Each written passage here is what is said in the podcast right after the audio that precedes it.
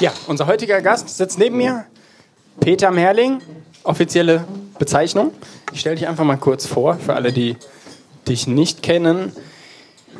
Peter Merling, geboren 1962 als jüngstes von vier Kindern. Ist richtig, ne? Merling, Name sagt ja schon, es war nicht nur einer. Und ähm, in Oberissigheim aufgewachsen, kennen ja einige von euch. In Bruchköbel zur Schule gegangen, ab der siebten Klasse auf die Hola, die gab es damals schon. Abitur 1981. Verheiratet mit Christel, zwei erwachsene Kinder. Eins davon hat uns wunderbar mit Essen heute Abend versorgt. Heute ist Valentinstag. Pitt, wie hast du deine Frau kennengelernt? Ja, es gab tatsächlich Zeiten ohne Internet mit Chats und Foren, wo man seinen Partner finden konnte, war noch nichts. Aber der fromme Heiratsmarkt hieß damals Freizeiten. Freizeiten der Liebenzweller Mission insbesondere. Und da hat es mich auf, äh, nach Sizilien verschlagen und siehe da, da waren zwei Schwestern aus dem Bereich von Freiburg am Kaiserstuhl. 300 Kilometer von uns zu Hause weg, dachten, ja gut, das wird sowieso nichts. Aber viele Kilometer, viele Reifensätze und viel telefonieren. Damals hat die Minute telefonieren noch 5 D-Mark gekostet. Nicht die, Entschuldigung, die halbe, die Stunde. Zwei Minuten eine Mark, sowas. Also es war teuer. Kann man sich ja, nicht mehr vorstellen. Und da habe ich sie kennengelernt auf einer Freizeit. Sehr schön. Wie ging es weiter? Kennengelernt? Beziehung? Ja, wie gesagt, das war ein äh, bisschen schwieriger. Wir haben uns auch äh, öfters mal vier, fünf Wochen nicht gesehen. Gesagt, dann wird es teuer mit dem Telefonieren. Und wir haben uns, äh, ja, erst nach sechs Jahren was haben wir geheiratet und da haben wir dann aus meiner damaligen Jugendgruppe bei der Hochzeit, die haben zusammengerechnet, was ich gespart hätte, wenn wir ein, zwei Jahre früher geheiratet hätten. An, an Telefonkosten, an Spritgeld. Das Benzin war Gott sei Dank noch nicht so teuer und die Autobahn war noch relativ frei. Ich habe es überstanden und wie gesagt, wir, ich habe sie dann abwerben können aus dem schönen Baden-Württemberg, Kaiserstuhl, die wärmste Ecke Deutschlands. Sie ist hier einfach nach Hessen gekommen. Ne? Sehr schön. Und dann Hauskauf in Hammersbach, hast du mir gesagt? Oder ja, was heißt doch, ihr habt es gekauft und seitdem eigentlich immer noch nach wie vor auch am. Genau, das äh, kommt dann nochmal. Ich habe 1991 Fachhochschulstudium gemacht in Wiesbaden und da haben wir geheiratet vorher, haben dann zunächst meine Wohnung in Wiesbaden genommen. Als ich dort fertig war und zurück wollte nach Hanau in den Bereich, haben wir hier in Markhöbel ein Haus gefunden, ein altes Fachwerkhaus. Das ist heute noch mein Hobby. Sind wir jetzt seit 26 Jahren und ich bin immer noch nicht fertig ja, ich weiß nicht, wie alt ich werden darf und wie lange mir das Haus noch Spaß macht, aber wie gesagt, das Haus haben wir gefunden, da fühlen wir uns wohl, auch in der Gemeinde. Unsere Kinder sind da aufgewachsen. Gemeinde ist schon ein gutes Stichwort. Das ist ja eine christliche Veranstaltung. Wie bist du zum Glauben gekommen? Ja, ich bin in eine fromme Familie reingeboren und habe so diese fromme Karriere von klein auf mitgemacht. Von Sonntagsschule über Jungschar, Freundeskreis, Jugendbund, Hauskreise. Und äh, glaube, das war auch gut für mich. Ich weiß nicht, wenn ich jetzt nicht in einem gläubigen Elternhaus aufgewachsen wäre, ob ich es kapiert hätte, was der Glaube, was Jesus für mich bedeutet. Und so habe ich so mit 12, 13 das erste Mal eine Entscheidung getroffen. Da bin ich bei einer Evangelisation auch aufgestanden, nach vorne gegangen. Ich wusste gar nicht, glaube ich, ob das so, oder dass ich wusste, was das bedeutet. Und dann hat es aber doch noch ein bisschen gedauert, so bis 16, 17, wo ich dann gesagt habe, okay, das, was ich jetzt immer höre, was ich in der Bibel lese, was so viel gesagt wird, das ist nicht nur so etwas ganz Allgemeines, sondern das was für mich persönlich und ich muss selbst die Entscheidung treffen. Und das habe ich dann auch äh, getan und ja, habe dann Jesus, sagen wir mal, als mein Herrn angenommen. Und da hat sich dann bis heute wahrscheinlich auch an der Sache an sich nichts verändert wahrscheinlich? Nein, Gott sei Dank, auch wenn ich immer mal wieder, ähm, wie soll ich sagen, Ausreise unternehme, das machen wir glaube ich alle. Aber letztendlich äh, kann man immer wieder schön zurückkehren auch im Glauben, das äh, wird sich dann auch nochmal zeigen, so durch meine ganze Karriere hindurch, war das für mich immer ein Fundament, auf dem ich aufbauen konnte und wo ich auch zurückkehren konnte. Und deshalb bin ich dankbar, dass, das, ja, dass ich bis heute dabei äh, bleiben durfte. Es hat sich schon ein bisschen rumgesprochen, du arbeitest für die Polizei. Ähm, wann kamst du auf die Idee? War das ein Kindheitstraum oder wie kam es dazu? Will ja auch nicht jeder. Äh, nein, das war, ähm, ich habe Abitur gemacht, nicht besonders gut, weil ich eine, eine faule Sau nicht mehr gelernt habe. Ich habe es geschafft und äh, habe dann überlegt, okay, was hat dir am meisten Spaß gemacht, wo warst du gut? Das war Chemie. Ich dachte, oh ja, gut, das könnte man ja machen, Chemie studieren. Und dann kam ich eines Abends nach Hause. Mein Vater saß im Wohnzimmer und sagt, guck mal da auf dem Tisch, da liegt die Zeitung. Schau mal da rein, die suchen so Kerle wie dich. Und da war ein großer Artikel von der hessischen Polizei, sucht ja, Nachwuchs. Das habe ich mir durchgelesen, denke ich, oh, Polizei, das könnte ja aber sein.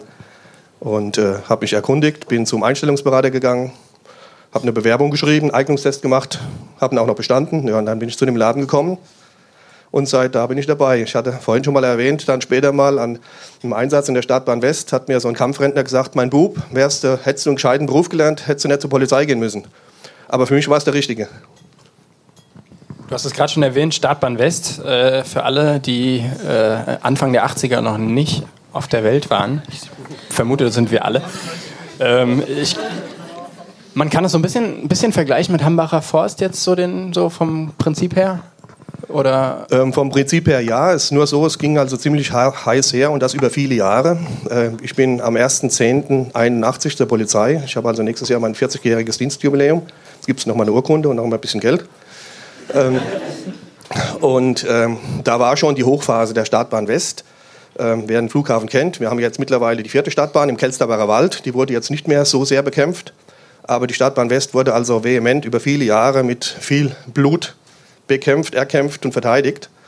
Und ähm, ich habe 81 bis 82 mein Grundjahr gemacht. Äh, dann im zweiten Ausbildungsjahr schon jedes zweite Wochenende Startbahn West. Und dann kam es eben zu diesen Szenen, wie ich jetzt geschildert habe, auch äh, leider viel Prügeleien, viele Verletzte auf beiden Seiten.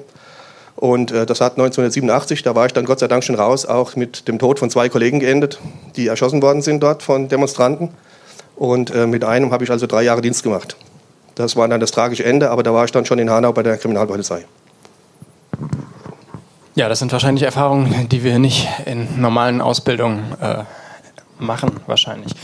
Wie war das? Du hast gesagt, für dich war das als, als Christ so was völlig Neues. Du standest dienstlich in doch noch recht jungem Alter äh, Menschen gegenüber, die dir feindlich gesinnt waren. Ähm, ja, wie, wie war das? Wie erlebt man das? Also wenn ich mich erinnere, das Gefährlichste in meinem zweiten Lehrjahr war wahrscheinlich, dass ich vor Langeweile eingeschlafen wäre und mit dem Kopf auf die Tastatur geknallt wäre. Aber wie, wie hat sich das, was hat das mit dir gemacht? So ja, das war schwierig. Ähm, als junger Mensch, man ist ja doch noch nicht so gefestigt. Und dann kommt man äh, dorthin, dann stehen einem Menschen gegenüber, die man nicht kennt und die mich auch nicht kennen. Und dann spüre ich ganz schnell, die hassen mich. Das ist ganz schön scheiße. Noch schlimmer war, nach einigen Einsätzen habe ich festgestellt, ich hasse die. Und das ist eine Herausforderung, dass man in dem Gegenüber ja auch noch den Menschen sieht. Die haben nur die Polizei gesehen und wir haben nur die Demonstranten gesehen. Und äh, ich muss sagen, ich bin bewahrt geblieben davor, dass es richtig übel herging. Ich meine, es gab schon mal Haue und es gab auch schon mal ähm, ja, Kratzer und Beulen, auch bei den Gegenüber. Aber die ganz üblen Verletzungen habe ich Gott sei Dank nicht zugefügt bekommen und musste ich auch nicht dem Gegenüber zufügen. Ich denke mal, wenn man so richtig emotional geladen ist, ist man dazu in der Lage, aber es ist mir Gott sei Dank erspart geblieben. Wie ging es weiter nach der Ausbildung? Ja, das war damals noch etwas anders wie heute. Heute wird ja direkt studiert in den gehobenen Dienst. Ich habe äh, noch den, also damals ging es nur über den mittleren Dienst. Ähm, das war die Grundausbildung. Praktisch heute würde man vielleicht sagen die Lehre, zweieinhalb Jahre. Dann war ich äh, knapp dreieinhalb Jahre in der Einsatzeinheit in Mülheim mit der Bereitschaftspolizei. Da hat sich das mit Stadtbahn West fortgesetzt. Demonstrationen, Frankfurter Innenstadt, auch schöne Sachen, äh, Tina Turner Konzert, Hallenfußballturnier in Frankfurt. Fußball äh, Bayern München gegen Eintracht Frankfurt oder 60 München in, auf dem Biberer Berg in Offenbach. Das durften wir alles mitnehmen. Dann habe ich den Wechsel gemacht zur Kriminalpolizei 1987. Äh, bin dort dann auch im mittleren Dienst sag mal, ja, eingesetzt worden, habe sehr viele Eignungsdelikte, insbesondere Kraftfahrzeugdelikte bearbeitet, habe mich dann für den gehobenen Dienst qualifiziert, habe dann von 91 bis 94 oder bis 93 in Wiesbaden studiert kam dann in gehobenen Dienst. Wieder zurück nach Hanau. Kfz-Diebstahl war so mein Steckenpferd. Ich habe sehr schöne, viele große Verfahren gemacht mit vielen Festnahmen und auch viel Presse. Und bin dann, ja, sag mal, wenn man aufsteigt, sagen wir mal, oder auch seine Position stärken will, Führungsposition einnimmt, muss man auch mal die Dienststelle wechseln. Und jetzt bin ich seit sechs Jahren, knapp sechs Jahren in der Rauschgiftbekämpfung und bin seit vier Jahren dort der Dienststellenleiter. Wie muss man sich so einen klassischen Arbeitstag vorstellen? Also du bist nicht im Schichtdienst, das du, hattest du ja schon gesagt. Ähm, wie läuft das ab? So ein falls es das gibt? Ja, also das kann ganz langweilig sein und unterscheidet sich ja auch, ob man Sachbearbeiter ist oder eine Führungsposition hat. Ähm, der langweilige Tag für einen Sachbearbeiter ist, er kommt morgen zum Dienst, nimmt die Vorgänge aus seinem Fach, er liest sie sich durch, er telefoniert ein bisschen, vernimmt mal einen Zeugen oder fährt vielleicht auch mal raus und geht dann nachmittags um 16 Uhr, 16.30 Uhr wieder nach Hause. Ähm, wir leben natürlich von der Aktualität und nicht nur vom Papier, sondern wir müssen darauf reagieren, was unser Gegenüber macht. Wir haben auch ein bisschen größere Verfahren mit operativen Maßnahmen, sprich Telefonüberwachung, Observationen, Durchsuchungen. Und das ist eigentlich so das, was Spaß macht. Und das sind so die Highlights. Je nachdem, wie groß das Verfahren ist, wie gesagt, die größten Verfahren, die ich geführt habe, die gingen bis zu sechs Monate, wo wir ermittelt haben, bis wir dann äh, den operativen Abschluss gemacht haben. Das heißt dann immer die Festnahme, Durchsuchungen, aber dann arbeitet man immer noch nach. Operativer Abschluss, hattest du es genannt? Das klingt so sympathisch irgendwie. okay, ich wurde operativ abgeschlossen, okay. ähm, ja, jetzt bin ich. Was, was macht dir überhaupt keinen Spaß an der Arbeit? Was, du Spaß, was Spaß macht, hast du jetzt schon gesagt? Oder? Ja, das kommt ja auch, denke ich mal, so ein bisschen rüber. Das, ich habe so ein bisschen das Jägergehen und äh, für mich, ich bin immer erfolgreich, wenn ich das Wild erlegt habe. Sprich, wenn wir den Fall, den wir bearbeiten, wenn wir das beweisen können, wir können den Täter überführen, was dann passiert, ich sage der Justiz, ist nicht mehr in unserer Hand, aber wir haben den Fall geklärt. Und was mir überhaupt keinen Spaß macht, ist jetzt, wenn man in der Führungsposition ist, äh, die Querelen mit dem lieben Personal. Wenn man also jemanden hat, der nicht in der Spur läuft, der ja, die bisschen das Betriebsklima vergiftet, dann muss man sich den zur Brust nehmen. Und das Problem bei Beamten ist, äh, wir haben kaum Druckmittel. Ich kann den nicht rausschmeißen. Wenn er noch ein bisschen was werden will, kann ich ihn vielleicht schlecht beurteilen kann vielleicht auch in eine andere Dienststelle versetzen, aber so richtig Druckmittel wie in der freien Wirtschaft haben wir nicht. Und wenn man dann so den einen oder anderen hat, der Ethiker ist, e-, Ende der Karriere, der also nichts mehr zu verlieren hat, dann schleppt man den durch bis zu dessen Pensionierung oder zu meiner Pensionierung und dann ist erst dieses Problem gelöst.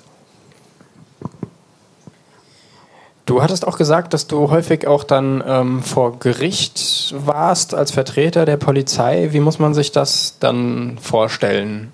Ist das dann wirklich so ein Kampf, wie man es so aus den Filmen kennt? Oder wie ist es eher langweilig? Wie läuft so ein? Ähm, das ist hochspannend und das sollte man auch lernen von kleinen Verfahren, wenn man als Zeuge vor Gericht ist. Weil bei größeren ähm, Verfahren gibt es so die sogenannten Konfliktanwälte. Die suchen also nicht die Wahrheit, sondern die suchen Fehler der Ermittlungsbehörden und die versuchen Zeugen ich als Ermittlungsführer bin der Kronzeuge der Polizei oder meine Mitarbeiter, je nachdem wer der Sachbearbeiter war, versuchen die unglaubwürdig zu machen, die Maßnahmen, die wir getroffen haben, als rechtswidrig darzustellen, um für ihren Mandanten ein möglichst gutes Urteil rauszuholen. Und äh, da ist es gut, wenn man ein bisschen Erfahrung hat und lässt sich dort jetzt nicht aufbocken, äh, dass man nicht emotional wird, dass man ruhig, sachlich bleibt. Kann also durchaus sein, dass der Rechtsanwalt mir fünf, sechs Mal hintereinander die gleiche Frage stellt und ich beantworte die dann auch immer gleich. Und dann sagt der Vorsitzende irgendwann mal, Herr Rechtsanwalt, ich glaube, Sie haben jetzt genug gefragt, die Frage ist beantwortet. Da muss man halt einfach ruhig bleiben. Und das sind aber eher so die Ausnahmen, wirklich die großen Verfahren, weil man die ja nicht so oft führt. Im Alltagsgeschäft ist es relativ entspannt. Wie erlebst du Gott speziell äh, in deiner Arbeit, im Beruf?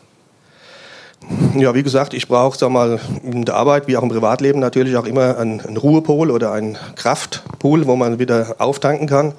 Und das ist im Glauben, äh, sag mal, die beste Möglichkeit, die man hat. Ähm, was ich vorhin auch schon angesprochen habe, bei uns ist es leider so, dass wir immer mit Leuten zu tun haben, die eigentlich mit uns nichts zu tun haben wollen. Äh, entweder kommt man zu einem Geschädigten, der jetzt Opfer einer Straftat wurde. Der freut sich zwar, wenn wir kommen und ihm helfen, aber der ist in einer scheiß Situation, der ist halt Opfer geworden. Und die, die, sag mal, unsere Patienten, wie ich mal sage, also die Beschuldigten, die wollen natürlich erstmal recht nicht mit uns zu tun haben. Und das sind ja auch nicht immer die liebenswürdigsten und freundlichsten Menschen. Und da ist es ganz wichtig, dass man in dem Gegenüber, so schwer es auch fällt, ja eben auch ein Geschöpf Gottes sieht. Der ist ja genauso geliebt wie ich. Der ist auf dem falschen Weg. Ähm, das ist jetzt für mich nicht, dass er sagt, hör mal zu, man bricht jetzt nicht ein, man klaut das und übrigens musst du dich zu Jesus bekehren. Ähm, das wäre ein bisschen blatt. Ja, sondern es ist einfach die Art und Weise, wie gehe ich mit den Menschen um. Das habe ich äh, zwar, ja, schon mehrfach dann äh, wieder gespiegelt bekommen, dass die Leute, wenn wir sie dann entlassen haben, sich für die faire Behandlung bedankt haben. Das war mir gar nicht aufgefallen. Da dachte ich, okay, was müssen die schon für Erfahrungen gemacht haben, vielleicht bei anderen Polizeidienststellen, da gab es vielleicht auf die Ohren. Ähm, bei uns werden sie eben nach Recht und Gesetz, sage ich mal, behandelt und man geht mit denen um, wie eben mit einem Menschen umgeht. Gerade jetzt auch die Drogenabhängigen, Kranke, wirklich arme Menschen, die ja, sich runtergewirtschaftet haben. Das sind letztendlich Opfer und keine Straftäter. Und da kann ich auch sagen, okay, das ist ein Mensch, den Gott liebt, der ist auf dem falschen Weg, okay, aber ich achte ihn als solchen. Du hattest erzählt, ähm, dass es bei dir auf der Karriereleiter nach oben ging und dass du Fortschritte gemacht hast, auch so für dich und ähm, gut rumgekommen bist innerhalb der Polizei. 2009 hast du gesagt, war ein besonderes Jahr für dich. Was ist passiert? Ja, es ist ja so, ich bin jetzt in der Lage, wie gesagt, ich habe gerade mit einer jungen Kollegin gesprochen, die hinten sitzt. Äh, ich komme aus dem mittleren Dienst, ich bin tatsächlich immer mal wieder befördert worden und das tut gut. Und aus dem mittleren Dienst alle Karriereschritte mitgenommen. Jetzt im gehobenen Dienst ist das nicht mehr so oft der Fall. Natürlich, ich habe dann einige Jahre meinen Dienst versehen, wurde immer gelobt, gute Arbeit gemacht und ich wollte vorankommen. Und habe mich dann angestrengt, habe mich auf Stellen beworben in Offenbach, habe so ein Auswahlverfahren mitgemacht, wo wir richtig fürchterlich äh, vorgeführt wurden, was richtig schmerzlich war. Und es hat dann auch zusammen, ihr merkt das so, was ich gesagt habe, auch mit dem Hausbau zu Hause immer viel gearbeitet, 2009 zu einem Burnout geführt, äh, was ich Gott sei Dank äh, recht schnell bemerkt habe, bin da auch offensiv mit umgegangen und konnte dann durch die Hilfe von einem Arzt, den wir auch im Urlaub kennengelernt haben, sehr schnell auf eine Therapie gehen, äh, auf die Hohe Mark. Das war eine sehr gute Zeit. Und ähm, da gab es also ein interessantes Ereignis. In dieser Burnout-Zeit ist es so, man ist eigentlich immer fertig und müde. Man schläft auch viel, aber man schläft nicht gut. Das merkt man daran, dass man zehn Stunden geschlafen hat und wenn man aufwacht, ist man wieder müde und kann sich nicht konzentrieren. Und dann träumt man auch nicht, weil träumen tut man, wenn man gut schläft, wenn man tief schläft und in die Tiefschlafphase kommt. Als ich da aufgenommen wurde auf der Hohen Mark, hat man mich nach Träumen gefragt. Ich gesagt, okay, keine Ahnung, wann ich das letzte Mal geträumt habe. Und dann dort, dritte Nacht, vierte Nacht, habe ich einen Traum gehabt. Äh, wie gesagt, den, ich, den sehe ich jetzt noch vor meinen Augen. Ich sitze in meinem Büro bei der Polizei und äh, meine Frau hat äh, mir so einen Faltkalender gebastelt mit den Bildern von unseren Kindern. Und da stehen auch, auch so fromme Sprüche, Kinder sind ein Geschenk Gottes. Oder und da kam unser Polizeipräsident plötzlich um die Ecke in mein Büro. Und das war damals noch ein Präsident, äh, sag mal, so ähnlich, dessen Namen man heute nicht mehr erwähnen darf. Also der letzte Diktator Hessens. Der hat sich selbst als belehrungsresistent bezeichnet. Und er kam rein und sagte, ach Herr Mehrling, was machen Sie da? Das war immer so sein Spruch. Sind Sie Christ? Und ich, äh, ja. Sagt er, dann, schließen Sie, dann gibt es doch sicherlich noch mehr bei der Polizei, schließen Sie sich mit denen zusammen. Das war der Traum. Und dann habe ich gegoogelt und dann bin ich auf die Christliche Polizeivereinigung gestoßen. Das ist eine bundesweite Vereinigung, Christen in der Polizei. Und habe mich denen dann 2010 angeschlossen. Wir haben so eine kleine Gruppe, fünf, sechs Leute hier im südhessischen Raum. Wir treffen uns einmal im Monat als eine Art Hauskreis und tauschen uns aus als Christen in der Polizei mit unseren polizeispezifischen Problemen. Und ich muss sagen, das ist für mich immer eine tolle Sache. Das ist zwar zum Teil eine Fahrt von 100 Kilometer bis nach Österreich-Winkel. Und dann komme ich nachts irgendwann um 12, halb eins nach Hause. Aber manchmal habe ich keinen Bock hinzufahren, aber wenn ich auf dem Heimweg bin, freue ich mich, dass ich es gemacht habe, weil es mir immer was bringt. Und so hat der gute Polizeipräsident, der Heinrich Bernhard, damals mich dahin gejagt. Sehr spannend. Ja, du hattest, äh, in, als wir uns unterhalten haben, uns darauf vorbereitet haben, auf den Abend hattest du erwähnt, dass der Bedarf bei der Polizei, der geistliche Bedarf größer wird. Wie, was hat das damit auf sich? Wie nimmst du das wahr? Das nehme ich jetzt wahr, insbesondere eben über meine Mitgliedschaft in dieser CPV, Christlichen Polizeivereinigung. Dort äh, hat man jetzt schon in der fünften Auflage Neue Testamente gedruckt. Äh, man hat also den Bibeltext nicht polizeispezifisch umgeschrieben, also der ist noch original.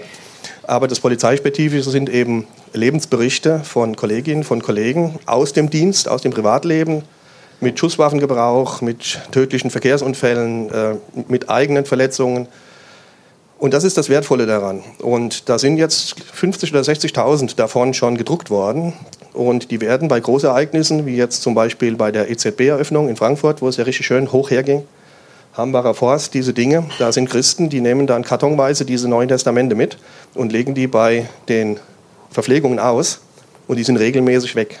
Die werden also, nehmen reisenden Absatz und da merkt man, dass doch eine gewisse Sehnsucht da ist nach etwas, was einem Halt gibt und äh, dass die gerade junge Kolleginnen und Kollegen im Dienst, dass die das suchen. Und da versuchen wir auch dran zu bleiben. Wenn jetzt diese Auflage vergriffen ist, wird es, denke ich mal, wieder neue geben. Klingt spannend, weil eigentlich hätte ich jetzt so von mir aus gedacht, das kriegt man nicht so viel von mit, weil es ist eigentlich eher ein Beruf, wo, wo das eher äh, in meinem Empfinden, dachte ich immer, als Schwäche angesehen wird. Umso interessanter, dass das dann doch so ein Interesse hervorruft. Ja, ja dazu vielleicht gerade nochmal, so ging mir es anfangs auch, ähm, von wegen Polizist, na der Kerl haut den anderen auf die Ohren, das kann kein Christ sein, ich kann das zumindest nicht sagen. Genauso wie ich keinen Fisch auf mein Auto geklebt habe, weil ich immer denke, okay, wenn einer hinterherfährt und sieht, wie ich fahre, denkt er, oh, der ist Christ. Ähm, aber es lässt sich tatsächlich unter einen Hut bringen und es gibt auch jetzt äh, Polizeiseelsorge, evangelische, katholische äh, Pfarrer und bei der katholischen Kirche noch. Äh, da werden jetzt auch Andachten angeboten, äh, bei uns im Präsidium in Offenbach, eine Jahresanfangsandacht. Wir hatten jetzt sogar bei der Dienststellenleiterbesprechung bei uns, die haben wir in Gelnhausen gemacht, auch eine Adventsandacht, die doch recht gut besucht worden ist. Da kommen auch Kolleginnen und Kollegen hin, da hätten wir das gar nicht vermacht, dass sie da hingehen. Da hatte ich auch die Neuen Testamente mitgenommen und die sind auch weggegangen dort. Also es ist ein bisschen zwiespältig, weil es gibt auch Hardliner, die sagen, äh, Religionsgleichheit, also wenn wir es für die Christen machen, müssen wir es auch für die Moslems machen, müssen wir es auch für die Hindus machen. Dass wir das christliche Abendland sind, sagen wir mal aus dem christlichen Glauben herkommen, wird oftmals nicht mehr gesehen. Aber es gibt auch wirklich positive Tendenzen. Eine letzte Interviewfrage habe ich noch. Ähm, zu der Zeit, wo ich mit der Schule fertig war, ich hätte noch, wir wurden noch eingezogen zur Bundeswehr, ich hätte hingehen müssen und oft war so, war es üblich, ja, wenn du keinen Bock hast, dann sag einfach, du bist religiös und du sagst, du willst nicht mit Waffen auf Menschen schießen. Du hast ähm, einen Beruf, wo dir klar ist, dass du durchaus auch äh, Schusswaffen oder Waffen gebrauchen musst. Wie vereinbarst du das für dich mit dem fünften, ist es das fünfte, fünfte sechste Gebot? Du, ich weiß nicht, sorry. Du sollst, du sollst nicht töten. Ähm, wie, ist das, wie ist das für dich? Wie nimmst du das wahr? Was bedeutet das oder wie verstehst du das? Ja gut, es äh, gibt da verschiedene Bibelverse, sag ich mal, äh, wo Jesus zum Beispiel sagt, geht hin in alle Welt und macht zu Jüngern. Die alle Welt hört nicht vor der Bundeswehrkaserne auf und auch nicht vor der Polizeidienststelle. Ähm, er sagt auch, seid der Obrigkeit untertan und wir sind äh, ein verlängerter Arm der Obrigkeit. Als die Pharisäer ihn reinlegen wollten mit den Steuerzahlen an die Römer, hat er den Denar gezeigt. Wer ist denn da drauf? Der römische Kaiser. Okay, gebt dem Kaiser, was des Kaisers ist. Ähm, also die Obrigkeit ist von Gott eingesetzt, steht auch in der Bibel. Und äh, wir müssen das Amt natürlich ausfüllen. Deshalb sind wir auch Beamte, weil da besondere äh, Erwartungen auch noch da sind. Das geht heute leider in vielen Dingen auch etwas verloren. Ähm, auch zum Beispiel, wenn ein Polizist straffällig wird, wird er viel stärker bestraft wie ein anderer, der die gleiche Straftat begangen hat, weil man von uns mehr erwartet. Und äh, deshalb sage ich, okay, Gott hat uns eingesetzt, auch als Polizei, als verlängerter Arm der Regierung. Und wir sorgen für Recht und Ordnung. Wir setzen die Gesetze so gut es geht um und durch. Und wenn dann Gefahrsituationen sind, müssen wir auch Gewalt anwenden. Ähm, das fängt an bei sagen wir mal, Wohnungsdurchsuchungen, wenn wir die Wohnungstür öffnen ohne Schlüssel ähm, wenn wir jemanden aus dem Auto zerren, weil er nicht freiwillig raus will. Wenn einer Widerstand leistet, der Widerstand wird gebrochen, wie es so schön juristisch heißt, da gibt es auch mal blutige Nasen, auch bei uns. Was ich Gott sei Dank noch nie erlebt habe und auch keinem wünsche, ist, dass man mal auf einen Menschen schießen muss, weil selbst wenn das absolut gerechtfertigt ist nach dem Gesetz, ist das eine Erfahrung, man hat einen Menschen getötet. Und ich kenne zwei Kollegen äh, bei uns in der Direktion, die äh, im Dienst ein Gegenüber erschossen haben die machen keinen Schichtdienst mehr. Die sind in der Verwaltung, in der Ermittlungsgruppe. Die wollen also mit der Waffe nicht mehr auf die Straße. Wie gesagt, Christen gehören in die Polizei, die gehören auch in die Bundeswehr, Christen gehören überall hin, äh, um ihren Glauben zu bekennen und auch dort eben das umzusetzen, was Gott von uns möchte. Und wie gesagt, wenn dieser schlimme Fall eintreten würde, was keiner wünscht, glaube ich, dass er uns da auch durchhelfen würde, durch äh, ja, die, das Bewusstsein, man hat einen Menschen getötet. Das ist nicht einfach. Äh, ich weiß zum Beispiel bei Spezialeinsatzkommandos, wenn dort ein Kollege einen Gegenüber erschossen hat, dann wird er aus dem Kommando rausgenommen. Mhm. Nur um ihn selbst zu sichern. Danke für die ehrlichen Worte auch an der Stelle. Wir sind jetzt am Ende vom Interview. Die klassische letzte Frage ist, wer bis jetzt nicht aufgepasst hat, was würdest du uns heute Abend mitgeben wollen? Ja, ich kann jetzt etwas länger zurückschauen auf mein Leben als ihr und äh, kann sagen, ich habe ganz, ganz viele Niederlagen erlitten, ganz viele Wunden davongetragen und kann jetzt sagen, es war alles gut. Äh, wenn ich damals bei so einer Bewerbung nach Offenbach den Zuschlag bekommen hätte und ich hätte dann den Offenbach Dienst versehen müssen, äh, weiß ich nicht, ob ich jetzt noch leben würde, weil ihr habt es ja gemerkt, ich bin stressanfällig. Äh, hätte vielleicht schon einen Herzinfarkt gehabt oder wäre pensioniert, wie auch immer, weil das jeden Tag nach Offenbach fahren äh, ist schon ein Stressfaktor. Also es lohnt sich auf jeden Fall.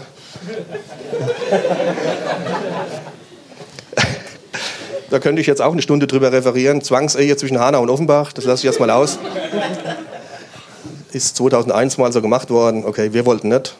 Der Offenbacher war es egal. Ähm, ja, es lohnt sich auf jeden Fall auch den Weg mit Gott, mit Jesus zu gehen. Gerade in den Niederlagen, dort, wo ich gedacht habe, äh, es geht nicht mehr weiter. Vielleicht noch mal kurz ähm, zu dem Burnout-Problematik fällt mir ein. Ich weiß nicht, ob einer von euch noch die Ingeborg Bleik kennt.